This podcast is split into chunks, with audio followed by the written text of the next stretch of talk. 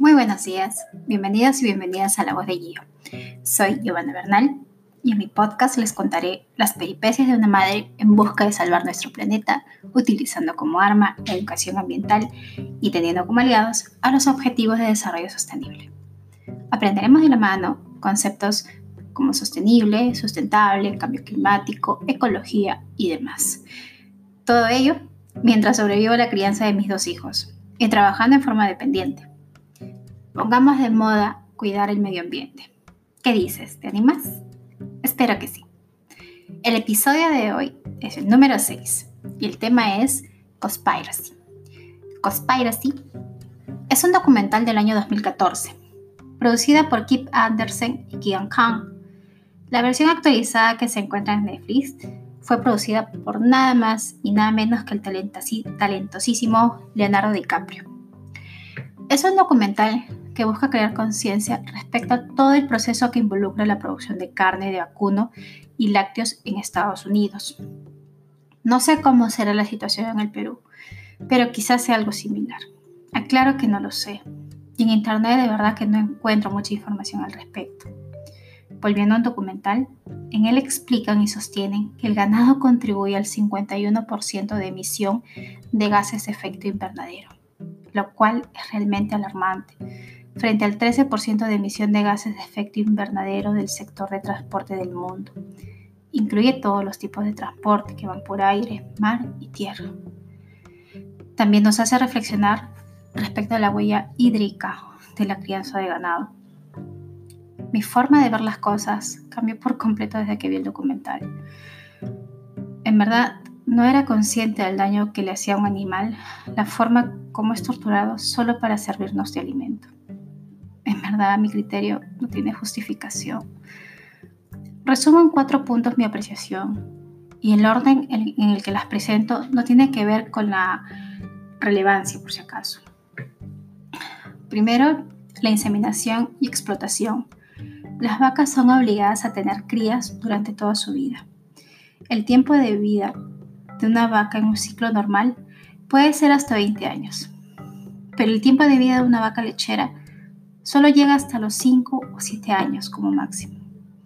Cuando las inseminan, sí, así es, las inseminan artificialmente al momento de nacer las crías.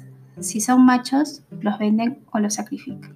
Si son hembras, entran al sacrificio, entran en el, perdón, al, al ciclo de la producción lechera. Segundo, es el hacinamiento. Es un horror, en verdad, el hacinamiento en el que las tienen las condiciones de vida de las vacas son en verdad lamentables. Ya no pastea, ya no, ya no salen al campo a pastear como lo hacían antiguamente. Todas están hacinadas, encerradas entre excremento. En verdad es, es bastante lamentable. Tercero, la deforestación.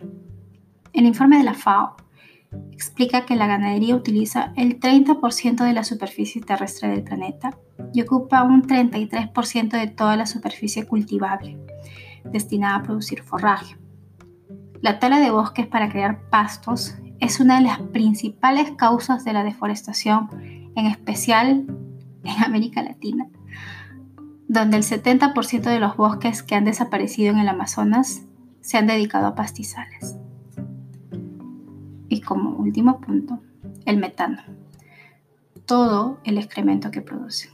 El metano es uno de los principales gases de efecto invernadero con mayor impacto en la atmósfera a corto plazo. El documental muestra dos caras de la crianza de las vacas para la producción de leche. Una es la que les acabo de explicar, que viene a ser la producción, se podría decir, tradicional, y la otra viene a ser una producción alternativa, que es la orgánica, que desde la alimentación es diferente. Es como se veía en los comerciales antiguos, no sé si recordarán, las vacas eh, libres, ¿no? en, los montes comiendo pasto. Incluso los excrementos de la vaca son tratados como abono y así se puede apreciar al menos un equilibrio. Y al final del documental presenta como única solución a toda esta problemática el ser vegano. Yo vi el documental de Curiosa De verdad no, no imaginé el impacto que tendría en mi vida. Mi decisión fue drástica en cuanto a no volver a comer carne de res. Aunque no es imposible, sé que será difícil en algún momento, pero trataré de mantener firme mi decisión. En cuanto a mi consumo de leche y derivados lácteos, tomé la decisión de solo consumir productos orgánicos. La tierra está en riesgo por nuestras acciones, por nuestros hábitos de consumo. Es un problema de humanos comiéndose a la población animal. ¿Sabías que solo deberíamos comer 60 gramos de lácteos y carne a la semana para ser sostenibles? No soy partidario de los extremos. Lastimosamente aún no soy vegetariana y mucho menos vegana, pero intento llevar una dieta y estilo de vida sostenible. Así que no te pido que dejes de comer carne de res o los lácteos, hay que ver. Lo único que te puedo aconsejar es reducir tu consumo.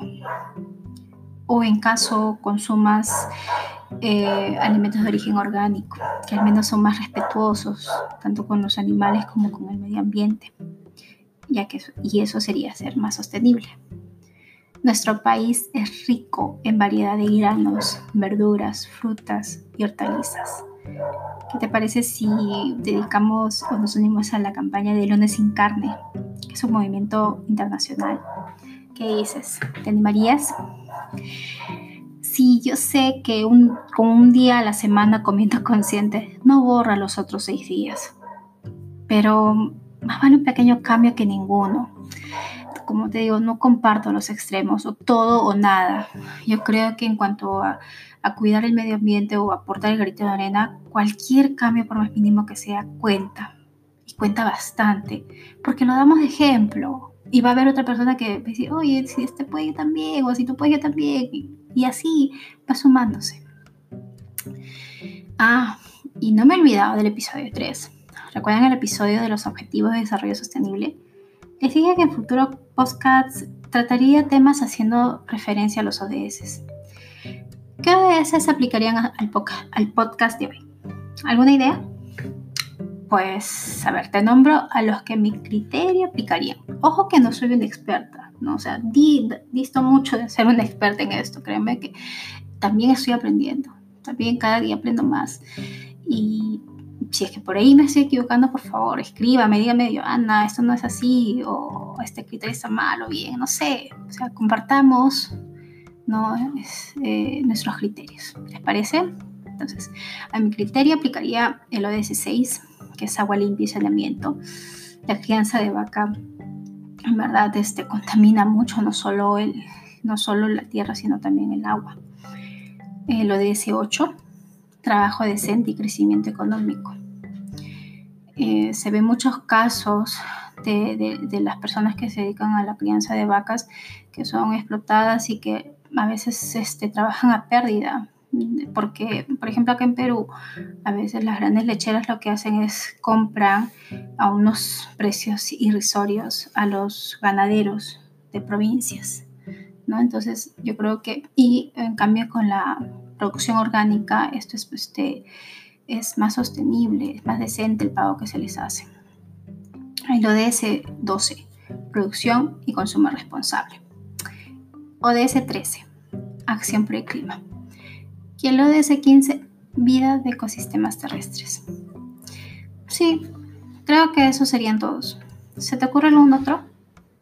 Por favor, si es así, te invito a dejarme un comentario. Muchas, muchas gracias por llegar hasta aquí. Ya saben, la educación ambiental comienza en casa. Gracias por escucharme. Ahora también me puedes encontrar en varias plataformas de podcasting. Sí, por fin, no solo en Anchor y Spotify, sino en iBox, Castbox, Catsbox, perdón, Spreaker, SoundCloud, Podcast Addict y Google Podcasts. Así que te animo a compartir mis episodios para que lleguen a más personas. También puedes seguirme en mis redes sociales. Me encuentras como Mami Juamis en Instagram, Facebook y Twitter.